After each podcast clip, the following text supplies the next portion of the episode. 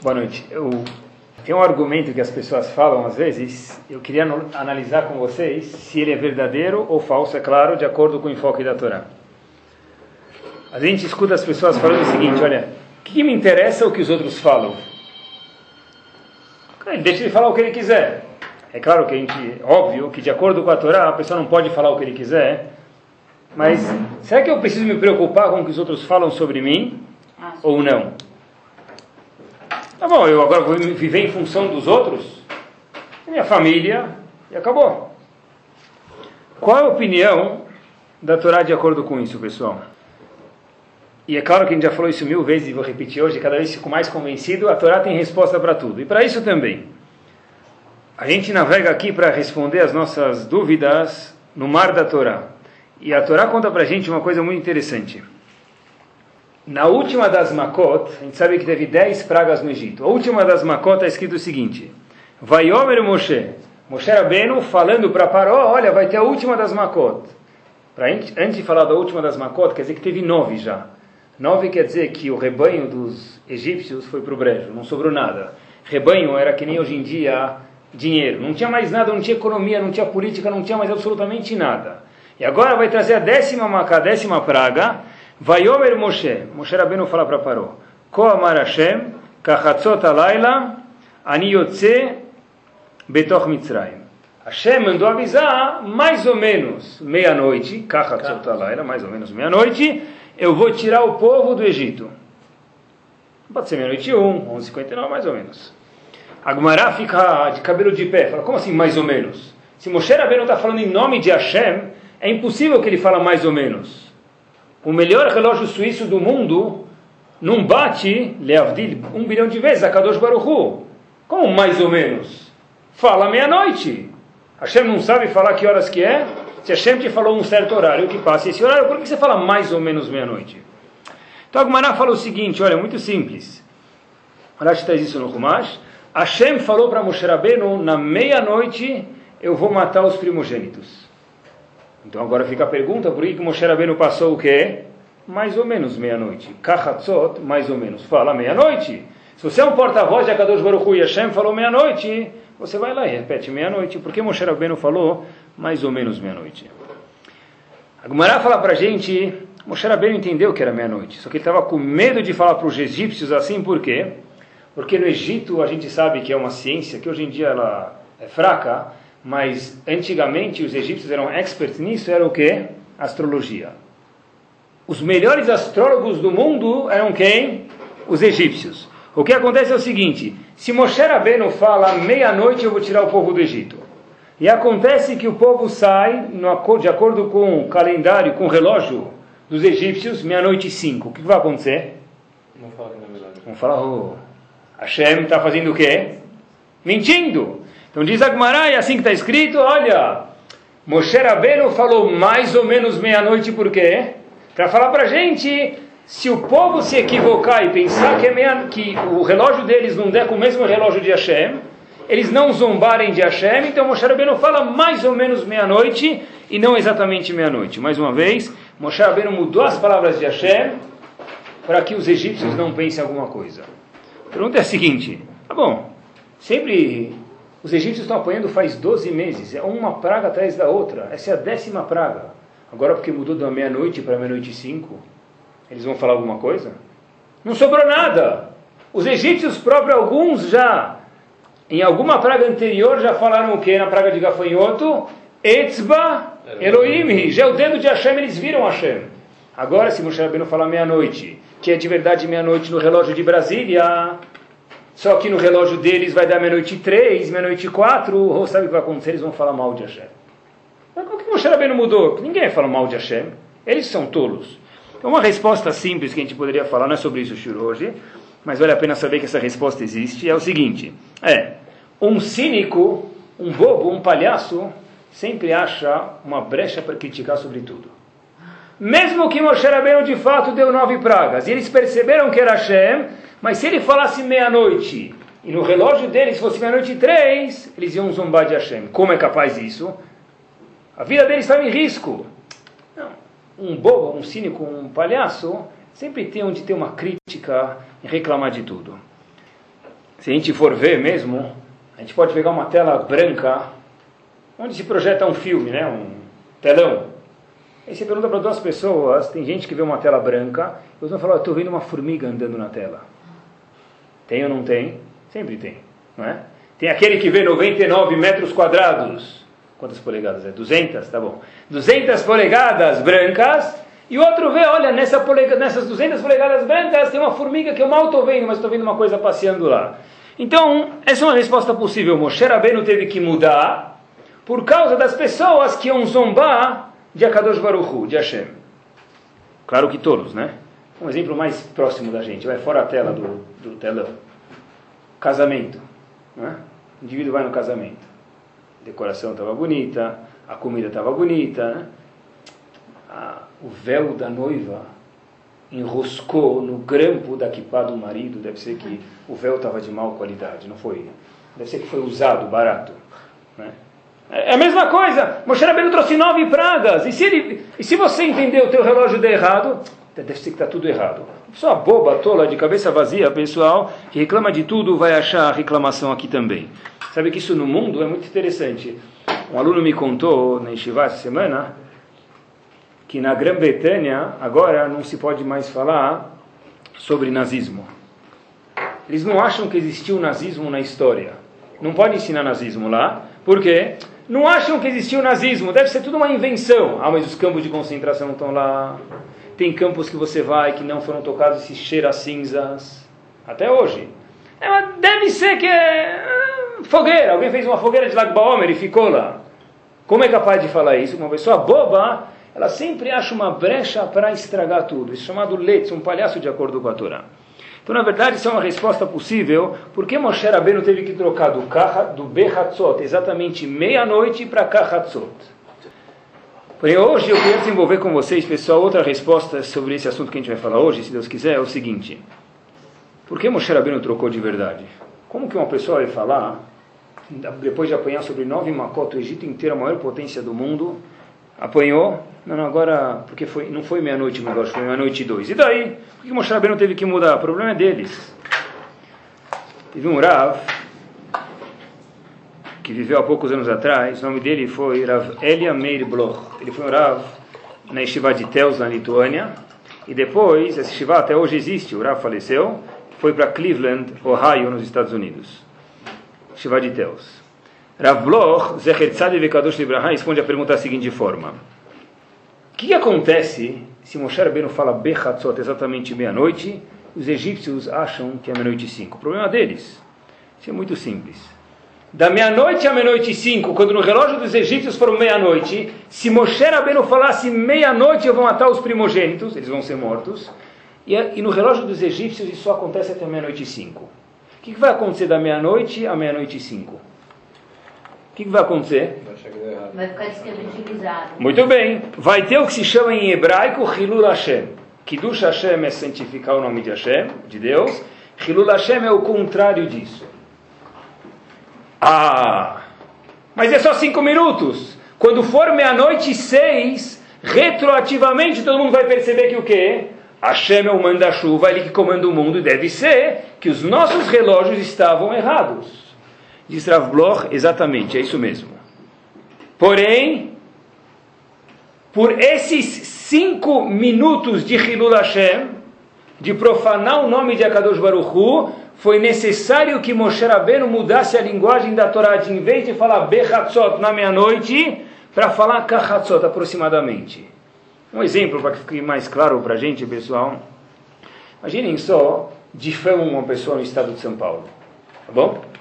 Folha de São Paulo, do jornal. Tá bom? Pegam uma empresa, talvez, e falam que essa empresa faliu. Confundiram. Em vez de falar a empresa Reuven, falam a empresa Shimon. Confundiu a empresa. Fala para o cara, relaxa, meu amigo. Desculpa. Liga para o Estadão, desculpa. Amanhã o jornal vai corrigir. A gente vai colocar uma matéria, uma página inteira, nós nos equivocamos. Alguém aqui vai ficar contente? Mas e de hoje até amanhã? Como é que eu vou aparecer na sinagoga? Como é que eu vou descer no elevador? Como falar de mim?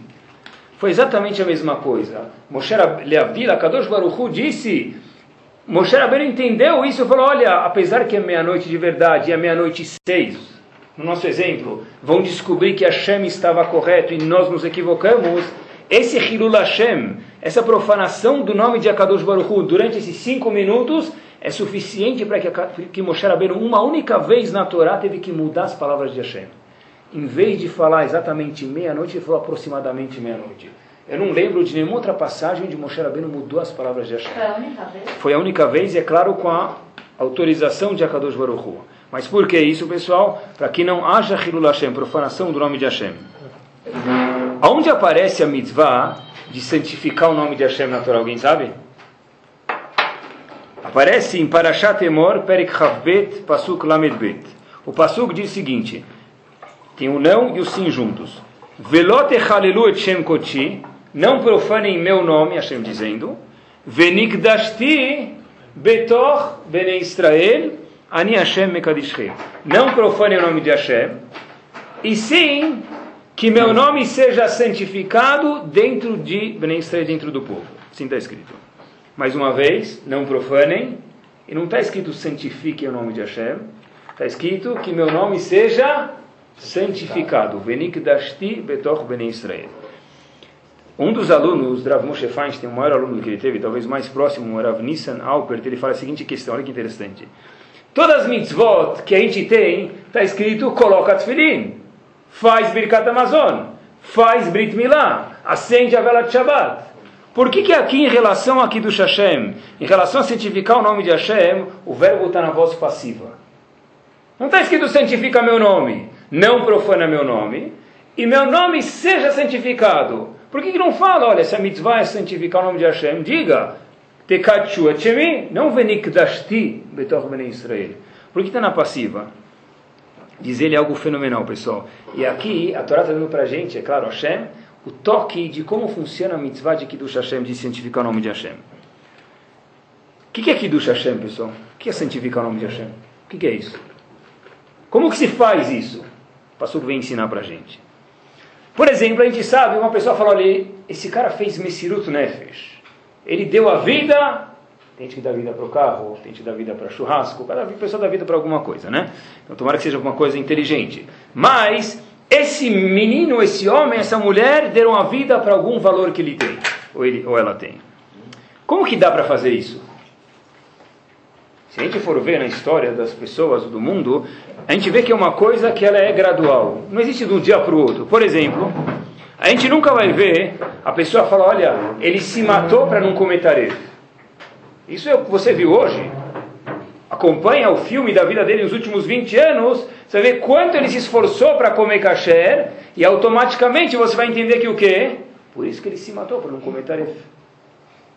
Ninguém, isso não, quer dizer, a pessoa nunca dá vida de um dia para o outro, acorda, agora eu vou dar vida por alguma coisa. É uma coisa que a pessoa vem cultivando, uma ideia que a pessoa cultiva e pratica durante anos, até que ele chega a dar vida por isso. Olha, essa pessoa deu a vida por isso, ele foi Mekadesh, o nome de Hashem, santificou o nome de Hashem. Exatamente essa resposta. O Passuco fala para a gente, não profana meu nome, e não está escrito santifica meu nome, está escrito o quê? Que meu nome seja santificado. Por quê? Porque Hashem não pode obrigar a pessoa a santificar o meu nome. Se você viver de uma forma que você dá valor à Torá, automaticamente você vai chegar a santificar o nome de Akadosh Baruch Hu.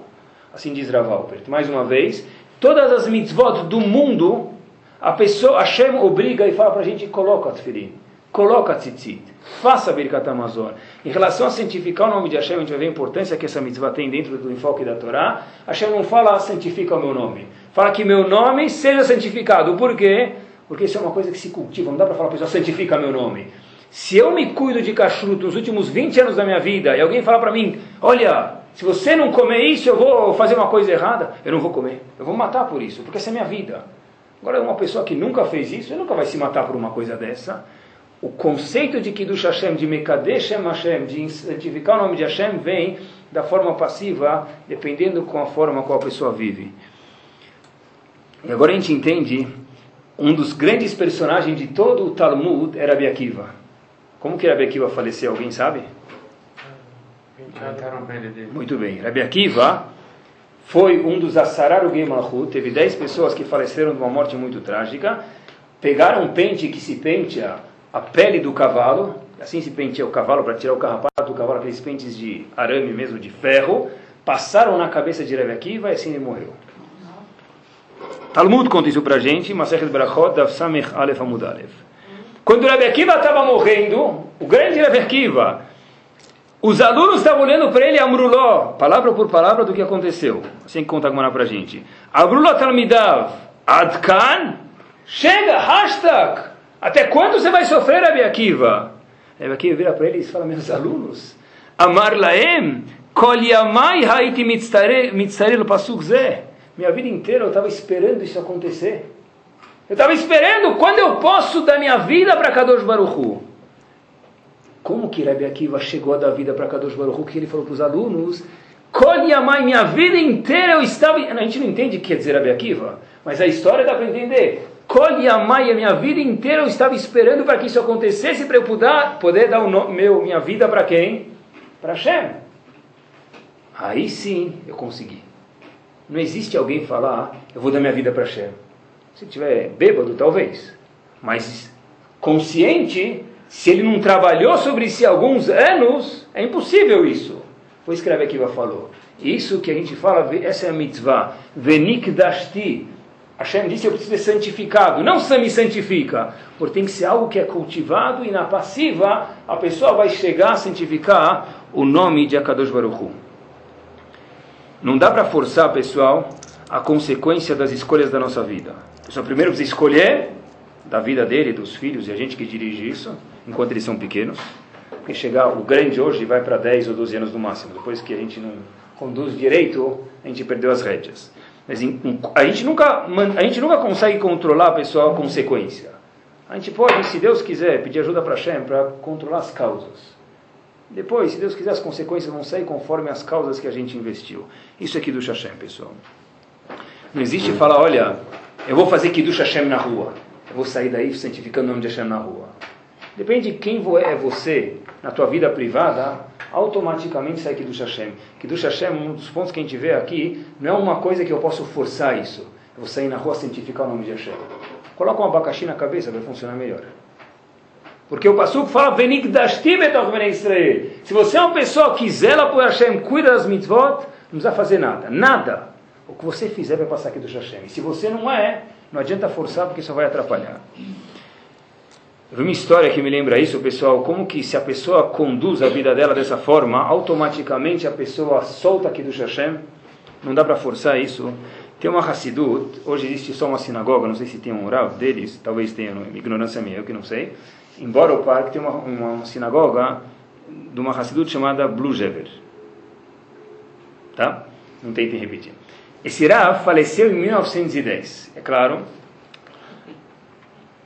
Desculpa, 1990. Esse Rav, repito, faleceu em 1990. Então, 20 anos Eu não sei se, ele não sei se eles têm ou não, a ignorância é isso que eu falei, eu que não sei. Mas ele fundou essa sinagoga, talvez tenha em Borough Park. Esse Rav passou muitos dos anos dele, como vocês sabem, em 1990, parte da vida passou nos campos de concentração. 1940. É, mas ele veio até 1990. Então, parte da vida ele passou nos campos de concentração.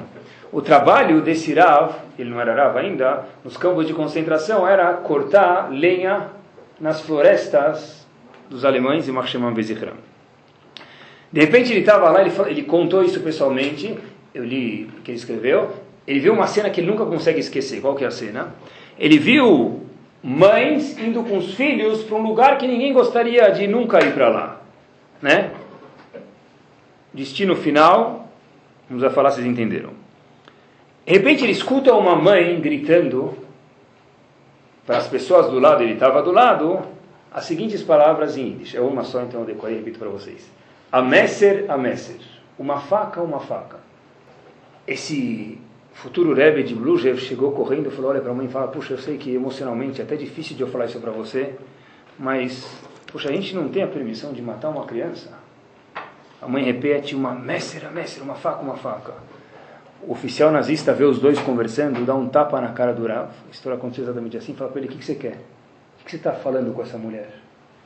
O Rav falou, olha, ela pediu uma faca, estou explicando para ela que não se deve matar a vida de nenhum ser humano o alemão deu mais uma tapa na cara desse Rebbe, falou para a mulher com aquele sorriso sarcástico: está aqui a faca. Então foi aquele silêncio, E todo mundo virou a cara, fora poucos, e esse, Rebbe viu, e ele presenciou a cena e escreveu a história. As pessoas viraram a cara para nem ver o que aconteceu. A mãe olhou para cima e falou para Kadosh Baruch Hashem, eu sou uma simples mulher. No meu, ela foi isso que ela falou, a gente vai ver que não é simples. Caso você decida tomar e chamar do meu filho de volta, eu pelo menos quero devolver ela da mesma forma com a qual você me deu. Ela falou, Baruch Ata Hashem, Elokeinu melech haolam asher kideshanu bemizotav vetzivanu al hamilah. Fez brit final no filho dela. Onde a faca nunca veio para matar o filho, veio para fazer brit milah. Brit milah onde? No meio do campo de concentração com um facão que talvez se corta um coco. Como que uma pessoa é capaz de fazer uma coisa dessa? A gente nem entende. Uma pessoa que viveu a vida para isso, quando chega a situação, a situação é uma consequência. Eu não posso obrigar isso, diz Hashem. Isso vai ser uma consequência de quem você é. Isso é aqui do Hashem, pessoal. Incrível. Isso é aqui do Hashem. Venikdashti betoch ben Israel. Qual é o valor de uma pessoa que faz Kiddush Hashem? A gente vai ver que não é só se matando por isso, é claro. Isso é uma das coisas, né? A gente fala, Be'avta et Hashem ubchol meodecha, ubchol nafshecha com tua vida. Se precisar da vida para Hashem, precisa. Mas tem outras formas de fazer Kiddush Hashem, e olha o valor do Kiddush Hashem. A gente não tem ideia, pessoal, e, e falo da minha parte, a gente, a gente subestima isso. Em Agmará, em Sanedrin, da Tzadik Vav Mudalev, conta para a gente que havia um rei, Rasha pior, o dobro, Rasha vezes dois. O nome dele é Nebuchadnezzar ou Nabucodonosor. Ele tinha um escriba chamado Baladan, o rei, ele não escreve nada, ele tem oficiais que escrevem por ele. Esse escriba é chamado Baladan, assim conta Agmará. O que aconteceu foi que eles escreveram uma carta para o rei Hisquiel. O rei Hisquiel era um rei dos Yehudim, um tzadik. Mandaram uma carta e falou na carta as seguintes palavras. Paz para Jerusalém, essa é a abertura da carta. Paz para o grande, paz para Hisquiel e paz para Deus. Assim escreveu o escriba. Nebuchadnezzar escutou que ele escreveu assim. De novo, Nebuchadnezzar pior que Hitler. E Marchemont. Uma pessoa que não queria deixar a gente construir o Betamigdash, que matou os Yehudim, que destruiu o Betamigdash. De repente, está escrito lá, esse Nebuchadnezzar falou, Aib, é proibido fazer uma coisa dessa. Como que vocês escrevem paz para Risquial, paz para Jerusalém e por último paz para Hashem? Fica feio. Tá bom? O escriba dele falou, agora já foi. Nebuchadnezzar falou, não se preocupa, eu vou correndo. Ele foi correndo deu alguns passos, tem discussão na Gemara, faço questão de falar, se ele deu três ou quatro passos em direção da carta, para pegar a carta de volta e trocar. Primeiro falar paz para Deus, paz para Jerusalém, e depois paz para Risquial, começar com Hashem. O que vocês diriam sobre isso? Pega o liquid paper, apaga. Paz para Hashem no começo ou paz para Hashem no fim? Faz diferença? É, nos meus olhos, talvez não. Da gente, talvez não, mas Hashem faz muita. Diz Agmará para a gente o seguinte: o profeta, o anjo, melhor dizendo, Gabriel, se aproximou, fez com que a carta se aproximasse de Nebuchadnezzar depois de dar três ou quatro passos, está escrito assim no Talmud, e aí está escrito o seguinte: se Gabriel não aproximasse Nebuchadnezzar do mensageiro dele para trocar a carta, ele ia acabar com Ben Israel. E o fato que Nebuchadnezzar, o malvado, que, que destruiu Betamigdash, conseguiu reinar 40 anos foi no mérito dos quatro passos que ele deu para fazer o quê? Para colocar o nome de Hashem no começo da carta e não no fim. Isso é que do Hashem. Se matar, pode ser? Pode. Dá quatro passos. Quatro passos. Diz Agmará. A gente não entende porquê, mas Hashem falou. A razão que Nebuchadnezzar conseguiu reinar durante 40 anos, inclusive fazer mal para os Eudim, é por quê? Porque ele deu quatro passos para, em vez de escrever na carta, paz para Yerushalayim, paz para Tzidkiel e paz para Hashem, ele primeiro falou Shalom Lashem. Se visse isso, não pagava um real por essa troca. Hashem falou 40 anos de reinado. Esse é o kavod, pessoal. Esse é a grandeza que a mitzvah de Kiddush Hashem tem, pessoal. E já que está falando de Kiddush Hashem, que palavra tem muito parecida com Kiddush Hashem? Kiddush, bem parecida com Kiddush, Kadosh, Kadish, não é? Tá bom? Que ninguém nunca precise falar, mas vai aqui uma coisa que talvez a gente nunca tenha pensado, pessoal. A pergunta de um milhão, então moeda que vocês quiserem, é o seguinte: por que, que se fala Kadish? Qual a lógica de falar Kadish? Tradução, elevar, Hazakobaruch. A tradução do Kadish inteiro não tem uma palavra sobre o falecido. Falta de vergonha. Por exemplo, quando alguém falece, se faz uma coisa chamada Ashkavá. O que é Ashkavá? Se faz uma reza e se menciona o nome do falecido. No Kadish, que é o que se faz durante um ano, não se menciona uma vez o nome do falecido. Não tem nada a ver com o falecido. Qual a relação de falar Kadish com uma pessoa que faleceu? Chaim Moser Grodinsky responde da segunda, seguinte forma. Qual a função de um Yehudi nesse mundo? Fazer Kiddush Hashem. No momento que o Yehudi vai embora desse mundo, depois de 120 anos bem vividos, se Deus quiser, o que acontece? Ficou um vácuo, uma lacuna, um vazio de Kiddush Hashem. Ele precisa ser preenchido. Como que ele é preenchido? Através de algum dos parentes, fala, ou todos, ou quem for, tiver que falar para Kadish, que fale Kadish para essa pessoa. Mais uma vez, no Kadish inteiro não se menciona uma palavra, nada a ver com. Não se fala de falecimento, não se fala de vida, não se fala o nome do falecido. Qual a lógica de falar Kadish? Mais uma vez, a função de Yehudi nesse mundo é santificar o nome de Hashem. No momento que Reuven foi embora desse mundo, ficou um vácuo. Agora tem um jogador a menos no time. Eu preciso fazer Kadish para repor o Kiddush Hashem que está faltando no mundo porque ele saiu desse lado. Absurdo, pessoal. Olha que interessante.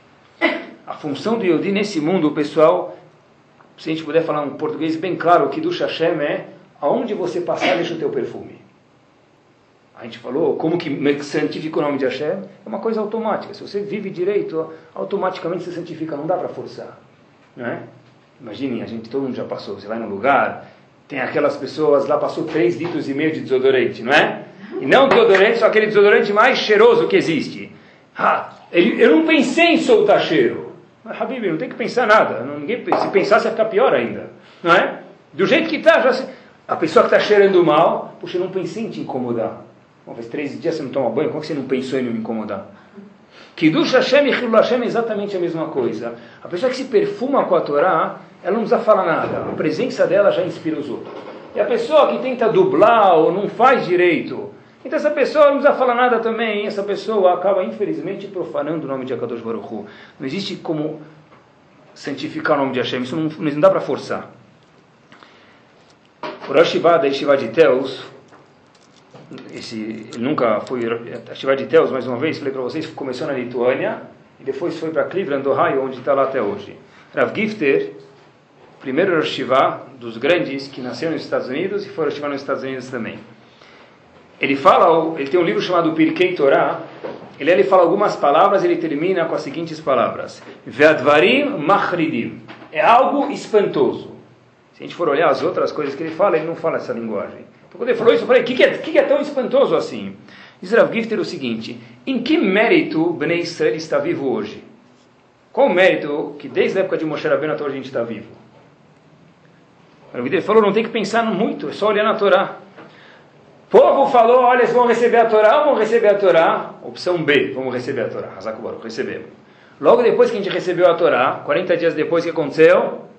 Reita Egel, o pecado, pecado do bezerro de ouro. Hashem falou para Moshe Rabbeinu, vou te apagar esse povo inteiro. Moshe Rabbeinu falou, não, não, mas não é isso que eu quis dizer, Moshe Rabbeinu, calma, eu sabia que você queria negociar comigo, eu vou te explicar. Eu vou destruir esse povo inteiro, fazer outro povo de você. Você ainda vai ser líder. Esse povo não merece mais viver depois do pecado do Retaeg do bezerro de ouro. Assim está escrito. Tá bom? Moshe Rabbeinu começou a discutir com Hashem e Moshe Rabbeinu ganhou a discussão de Hashem. É claro que Hashem permitiu toda essa discussão, isso é óbvio. Mas que, qual argumento que fez com que Moshe Rabbeinu ganhasse a discussão de Hashem? E com esse argumento está escrito o quê? Que nós ficamos aqui até hoje. Porque senão o povo de Moshe Rabbeinu não ia ser a gente, ia ser um novo povo. Qual argumento? A Torá conta para a gente o seguinte. Hashem falou para Moshe Rabbeinu, Salachti Kidvarech. A Moshe Rabbeinu, você me convenceu, eu vou desculpar o povo, vou deixar a gente está aqui no Brasil hoje, e não um outro povo que saísse de Moshe Rabbeinu depois do Rita Egel, porque. Eu vou desculpar o povo conforme o seu argumento. Moshe Rabbeinu, o seu argumento me convenceu. Qual o argumento de Hashem? Acho conta pra gente. Qual o argumento de Moshe para Hashem? Obrigado. Qual o argumento? Moshe Rabbeinu falou o seguinte, olha Hashem, o que, que vai acontecer? O que, que vai acontecer? Se você matar esse povo agora, vão falar o que fala em português. Nadou, nadou, nadou, morreu na praia. Morreu na praia. Tirou eles do Egito, deu dez makot, passou o deserto, deu a Torá, chegou na hora do vamos ver, Hashem não aguentou mais. Contra Paró, Hashem aguenta. Contra o deserto, Hashem aguenta. Mas tem 31 reis em Israel. Hashem deve ser que não tem força. E já que não tem força, o povo morreu, teve que fazer outro povo para ver se consegue. Qual foi o argumento de Moshe Rabbeinu? Isso vai causar Hilul Hashem. Tá certo que talvez o povo merece morrer, mas vai causar o profanar o nome de Hashem. Hashem falou, tá certo. Salachti kidvarecha. Eu vou desculpar o povo por quê? Por causa do seu argumento, disse a Kadosh Baruch para Moshe Rabbeinu. Qual a razão que nós estamos aqui no mundo então? Depois do Reta Eger, qual a única razão? Para evitar Hilul Hashem. Porque senão, Hashem falou, merece morrer. Mas já que vai causar Hilul Hashem, você, Moshe Rabbeinu, vendo numa perspectiva de um ser humano, falou que vai causar Hilul Hashem, eu vou castigar quem merece ser castigado, mas o povo em si vai se manter. Diz Rav Gifter, e sobre isso que ele fala, Ve'advarim machridim, é algo assustador. Veinehim ken, leio para vocês uma linha. Adkama yeshlanu leizair bazé. Quanta pessoa precisa se cuidar disso? O que quer dizer? Shekol chilul Hashem yesh bo yetzia miaslicha she. Qualquer chilul Hashem faz com que a gente fuja, a gente caia fora da slicha que Hashem deu para a gente desculpar a gente. Ou seja, Hashem só desculpou a gente por uma razão. Qual a razão? Hilul Hashem. Porque ele se importou de falar dele. Falar dele. No momento que eu e eu me comporto sem ter do Hashem, ou eu faço Hilul Hashem, eu perco minha razão de existência. Eu como Yehudi, eu como povo. E sobre isso diz Rav Gifter, Ve'advarim Machridim, é algo assustador. A gente perguntou no começo, o que, que interessa o que vão falar de mim? Fala de mim o que quiser. O que, que interessa o que vão falar de mim? Cada, eu vou viver agora em função dos outros? Cada um fale de mim o que quiser. De acordo com a Torá, a gente vê que isso é um pouco besteira. É claro que a pessoa não precisa ficar louca pelo que os outros vão falar, mas o que os outros vão falar para um Yehudi tem que ser, tem que ser sagrado. Porque se vai causar um Hilul Hashem, foi o que está fazendo aqui no mundo. Eu lembro sempre, o Rosh de Baltimore, que era Rosh na minha época, hoje ele já faleceu, o Rav Weinberg, irmão do Rosh de Eshatorá, o famoso Rav Weinberg também, ele, sempre que ele pegava um táxi, se o costume lá era dar dois dólares de tip, de gorjeta, ele dava três. Por quê? Que, aumentou o salário, alguma coisa? Ele falou, olha, eu sei que mesmo o taxista que nem eu disse sabe que eu sou o chefe desse shivá. Eu preciso me comportar melhor do que os outros. Todo mundo dá dois, preciso dar três. Para garantir, me preocupar o que os outros vão falar de mim. Nesse tipo de preocupação, o Yodi precisa viver, é claro, de uma forma sadia, né? não louca, mas olha, e daí, deixa que eles falem de mim. Como deixa? Um Hilul Hashem? Qual o valor de um que do Hashem a gente viu na história de Nebuchadnezzar, pessoal? Ah, se ele é um rabino, ele precisa ser mais refinado. Tá bom, então até agora eu estou falando comigo. Né? Eu não sou o Rosh de Baltimore, estou longe de ser um, um milésimo dele, mas é, dá, o rabino precisa ser mais refinado. Então vamos comprar uma gravata nova para o rabino, vamos comprar lá na sinagoga amanhã, dar um perfume mais chique para ele. Não, não é isso. Cada um de vocês, queiram ou não, são rabinos também. Eu? Deus me livre. Ah, é? Está aí, pessoal. Quer ver? Cada um de vocês, por mais menos que for, por, não sei português não dá, mas vou falar repetir de novo. Por mais menos que for religiosamente, que melhore, mas mesmo assim, pessoal, Sempre tem alguém menos religioso do que você. É? Ah, duvido. Eu recebi uma mensagem alguns dias atrás e, e vou contar para vocês. Eu, não, não, eu já, já vi muita gente, já conheci muita gente, graças a Deus, e quero aprender mais ainda, mas essa foi demais, pessoal. Com todo respeito, é claro, né? sem zombar dos veículos. A pessoa manda uma mensagem e fala: Olha, Adoro o seu Shuri. Uma pessoa que não mora aqui bem longe da gente, não sei se vai escutar esse, então, se escutar, peço desculpas. Mas a pessoa mora longe E fala, olha, às vezes alguém me liga e fala que é Birkat Amazônia. Eu tenho que traduzir para quem sabe entender e quem não sabe entender também. Essa pessoa me falou, Rabino, eu tenho uma dúvida. O que, que é Yehudi? O senhor falou uma vez no Shur Yehudi? O que, que é isso? Uma mitzvah? Deu vontade de rir, mas eu estava na dúvida se tinha que chorar. O que, que é Yehudi, pessoal? Alguém aqui não sabe o que é o Yehudi? Você já está escutando esse Shur, ele já passou todo mundo. Que não sabe o que é o Yehudi. Cada um de nós, para milhares de pessoas, é um rabino de verdade, pessoal. Se você passa, e ele sabe que Shabbat você vai para a sinagoga, ou que sexta você vai ler a Megillah de Esther, ou você vai fazer a Gada de Pesa, ou que está indo com tua família fazer alguma coisa religiosa, e você não cumprimenta o porteiro. Qual a visão que o porteiro tem de um judeu? Ele não sabe se você é rabino, se você acabou o Talmud, se você estudou uma Mishnah ou 300. Qual a visão que ele tem de uma pessoa que cumpre Torá? Que ele acha que você é o melhor cumpridor de Torá. É, pode ser da sinagoga, pode ser o porteiro de casa, pode ser o zelador. O judeu não cumprimenta. Isso é chamado Hilul Hashem, deixar um vácuo. O homem veio no mundo para fazer o chamado Kiddush Hashem, santificar o nome de Hashem. Nós somos embaixadores de Akadosh Baruch Hu. Quando alguém vai no médico e o médico pergunta para ele: Você quer dois recibos? Ele fala para ele: Não. Por que o senhor não quer? Por que eu não quero? Entendi por que, que os outros querem. Porque eu não posso roubar do seguro. Roubar do seguro, eu estou enganando quem? A mim mesmo, sou idiota, porque a eu nunca vou enganar. Se eu fui numa consulta, eu não posso pedir duas. Ninguém vai ficar mais rico por 326 reais no fim do ano. Nem 600, nem 3 mil. Ninguém vai ficar mais rico por isso.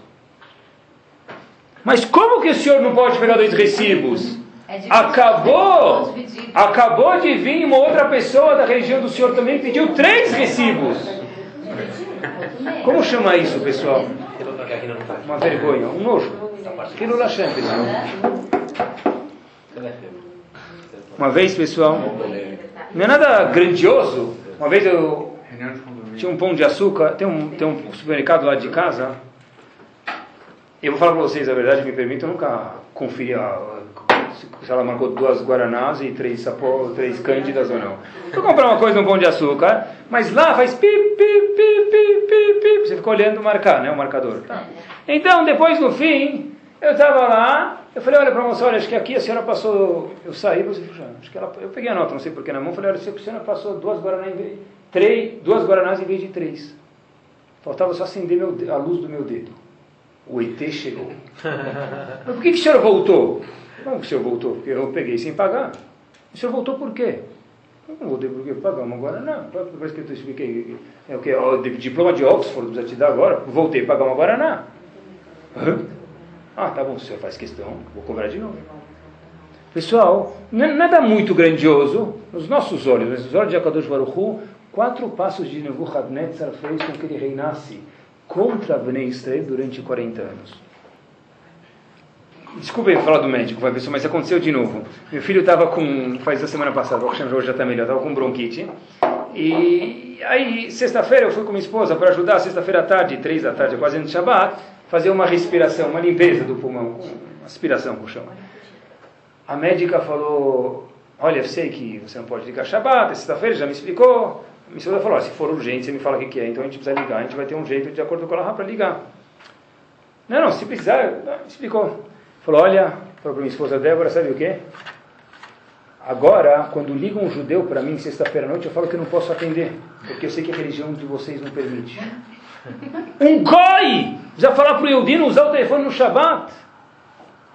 Tem Hilul Hashem maior do que esse, pessoal? O médico Neudi fala, olha, outra paciente é judia, sabe que você não é religiosa, mas liga depois, liga amanhã à noite. Precisa marcar consulta sexta-feira à noite. Um ou dois exemplos, pessoal, mais ainda. O pessoal vai comprar alguma coisa. Vai comprar uma casa, custa 700, 800, 1 milhão, tem que sentar e conversar bastante. Claro, ninguém acha, não tem plantação de dinheiro na rua. Mas ele vai comprar um bizer, pessoal. Quanto custa o coco? 2,50. Faz 2. Faz 2,25 para mim? Faz 2 que eu levo 3. Puxa, judeu é pão duro mesmo, hein? Agora eu sei porque vocês são ricos. É isso. O que, que, é isso, pessoal? Isso é chamado Hashem. Alguém vai ficar mais rico por 25 centavos? Eu estou falando comigo e eu quero que cada um fale consigo mesmo, não com os outros. Mas, pessoal. A gente tem que ser mais educado do que os outros, porque a gente está mais. Nós somos ministros de Akadosh Baruch. mais exposto. Pessoal, quanto, que, quanto ganha aquele vendedor de CD lá? Ele vende CD, não pirata. Ou CD, ele vende CD. Dois reais.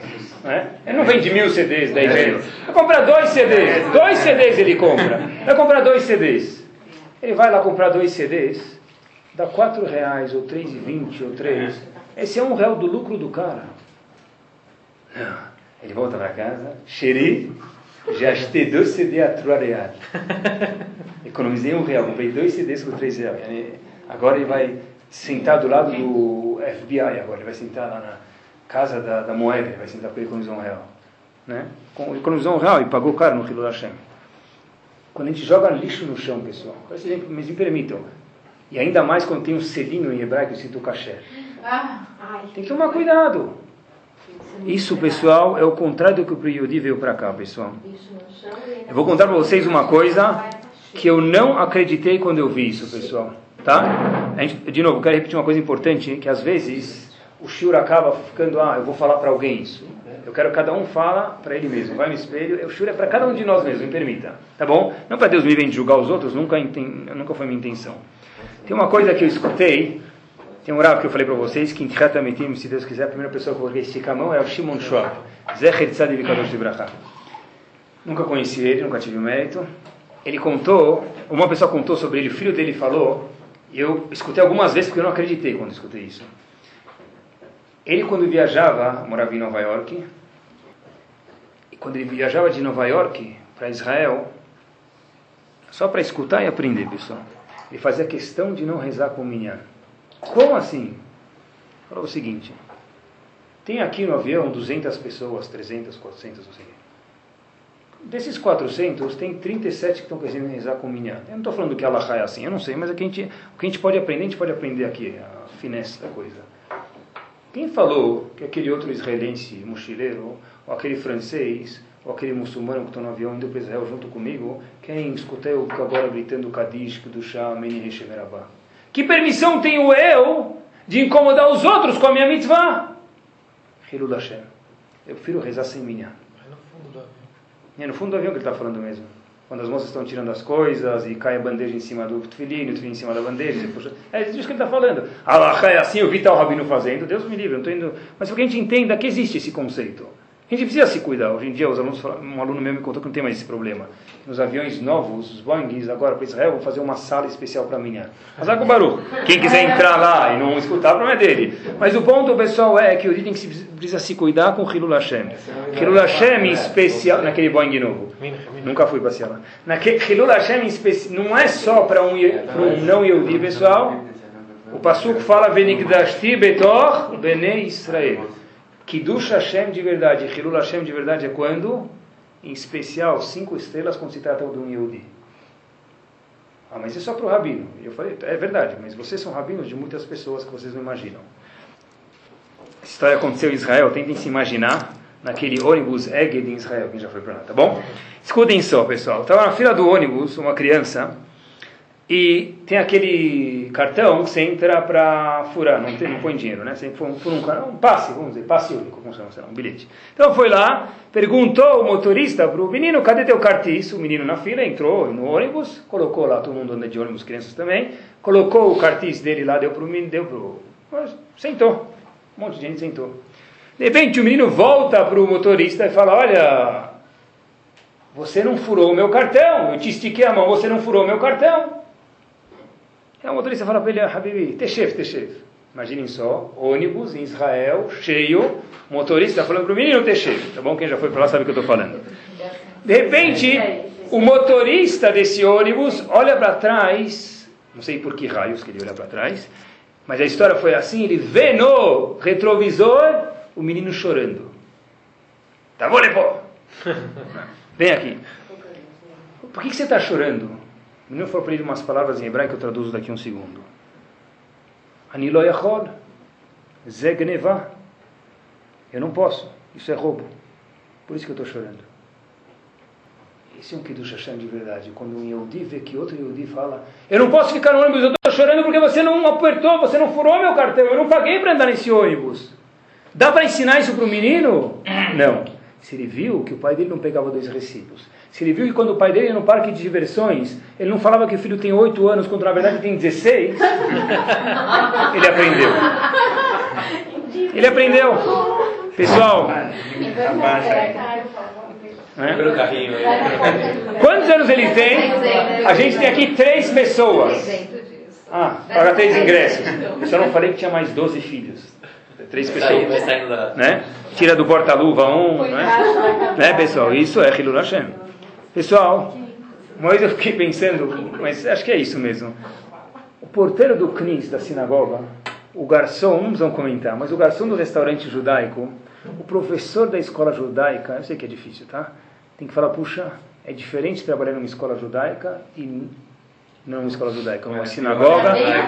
Pessoal, é para que a gente aprenda. Para bem ou para ruim? Para bem, claro, não estou falando, claro, deixa eu terminar a frase. Para bem, não é? Pessoal, não só eles, não é só o professor, não é só eles. Que do Hashem de verdade é para um Yehudi, pessoal, em especial. Claro que para o não Yehudi ele existe, a gente já deu alguns exemplos, mas em especial a Torá fala Israel. Como que um gabai de uma sinagoga tem que se sentir? Que ele consegue dar zaliot ou que tem sempre alguém reclamando? Como que o Rav de uma sinagoga tem que se sentir? Que ele precisa bater 38 vezes para fazer em silêncio, ou ele duas vezes já acho que já deu, já deu para entender a mensagem. Não, que do Hashem em especial é para um Yodi, não para um não Yodi. Puxa, é lindo escutar isso, vai numa sinagoga e falar, puxa, esse é um lugar das pessoas se encontrarem, conversarem, colocar os papos em dia. É uma sinagoga? Isso é um, um de passeio, não é uma sinagoga. Sinagoga é o lugar de encontrar os papos em dia entre você e a Kadosh Baruch Hu. É um lugar para papiar com Hashem. Isso é do Hashem de verdade, pessoal. Quem é aqui do Hashem? Do Hashem é principalmente, diz o Talmud, e assim está escrito no Passuk, Venik Dashti Betov Ben Israel. O que, que o Yodi faz na frente do outro Yodi? Se eu converso no meio do Kadish, que exemplo eu estou dando para os outros? Se a gente conversa, que exemplo a gente dá para os outros? Quero conversar, sai, depois, depois volta pelo menos. Olha, eu sei que eu estou numa sinagoga. Isso aqui do Hashem e o contrário é Hilul Hashem, pessoal. Último ponto que eu queria falar para vocês. A Gumara pergunta sobre o nosso hino nacional. Qual a primeira parte do hino nacional do Zeudim?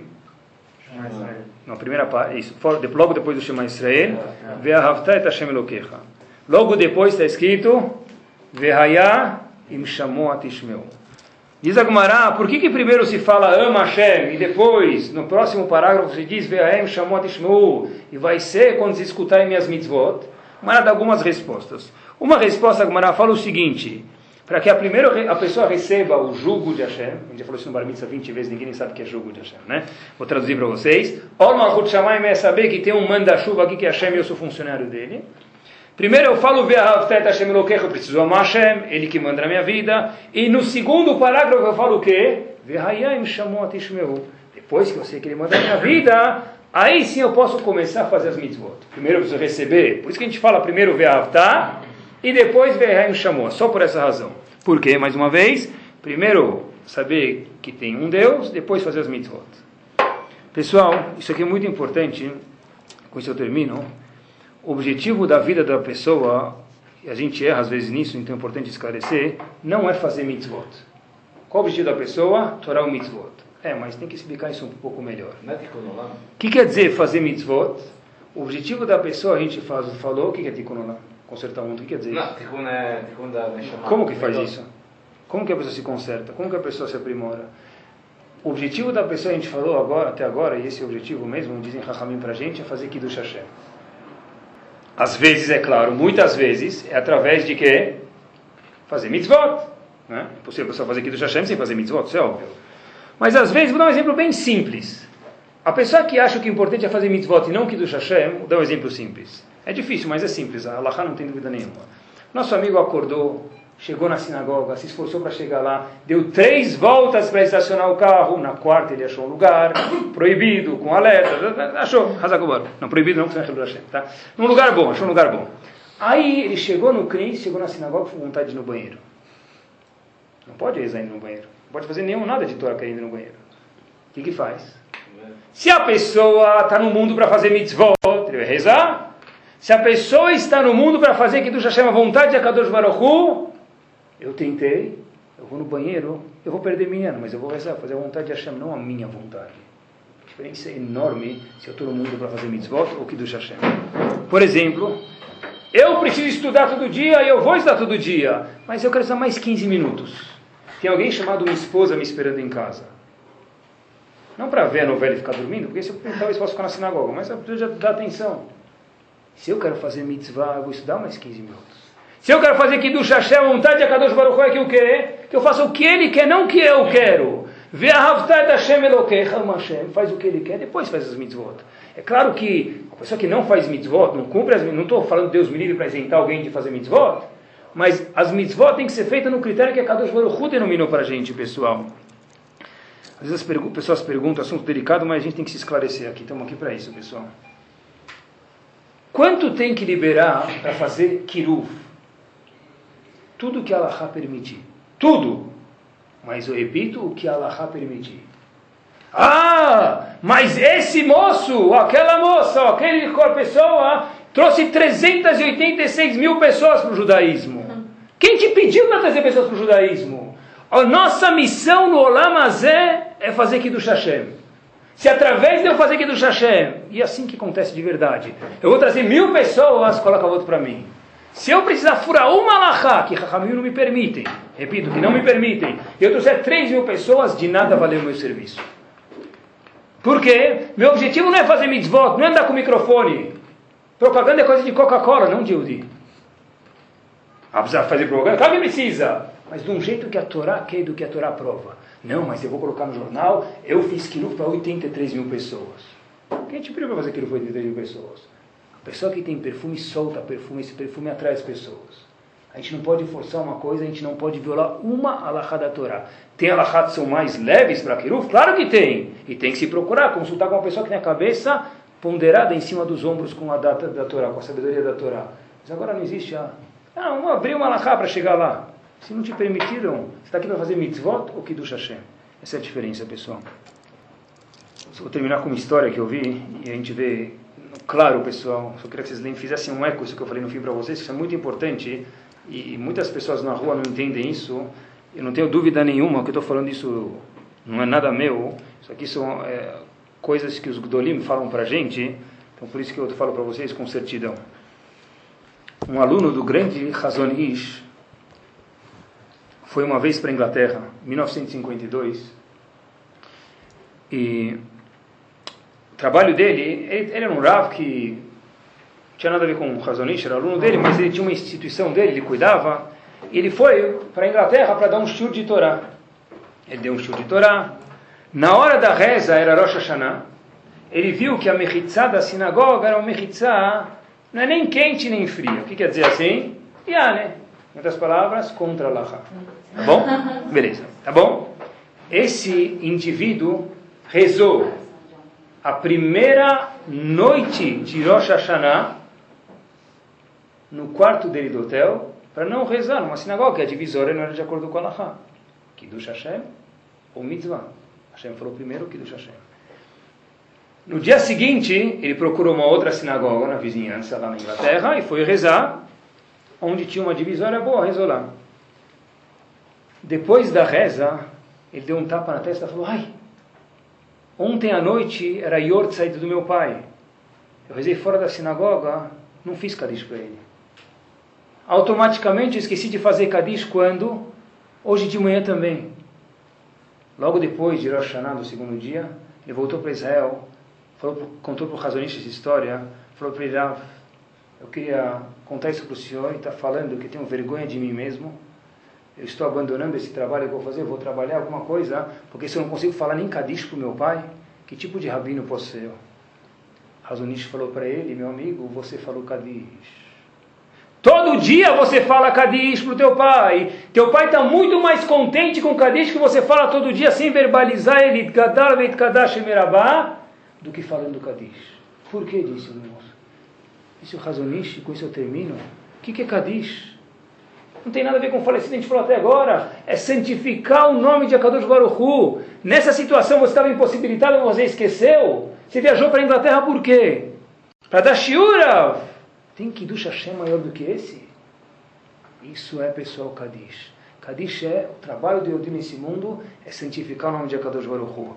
Então, quando a gente perguntou, logo no comecinho, eu tenho que me preocupar com o que os outros falam? Sim. Claro que as pessoas que vão além do normal, então eu não preciso me preocupar. Mas eu preciso ser muito cauteloso com o que os outros falam, o que os outros vão falar. Todo mundo aqui é um exemplo grande para outras pessoas. Ele tem que saber que tudo que ele faz gera que do Hashem é o contrário. E a gente fala isso todo dia na Midah. Por que Hashem vai trazer a redenção quando ele achar a hora correta? O Mevi Goel Libne Benehem, a gente fala na Midah. Hashem vai trazer a redenção, Goel o Salvador, Libne Benehem, para o filho dos avós, para os netos que somos nós, por quê? O Mevi Goel Libne Benehem, por quê? Lemal Shemo, para engrandecer o nome de Akadosh Baruch Hu. Que Bezat Hashem, a gente possa pensar sobre isso de verdade, quando estiver com os outros e os exemplos que a gente trouxe, engrandecer o nome de Akadosh Baruch Hu, e aí sim a vai, a Kadosh Baruch Hu vai trazer a Geulah para cada um de nós, pessoalmente, e para todo o Bnei Israel, onde ele estiver.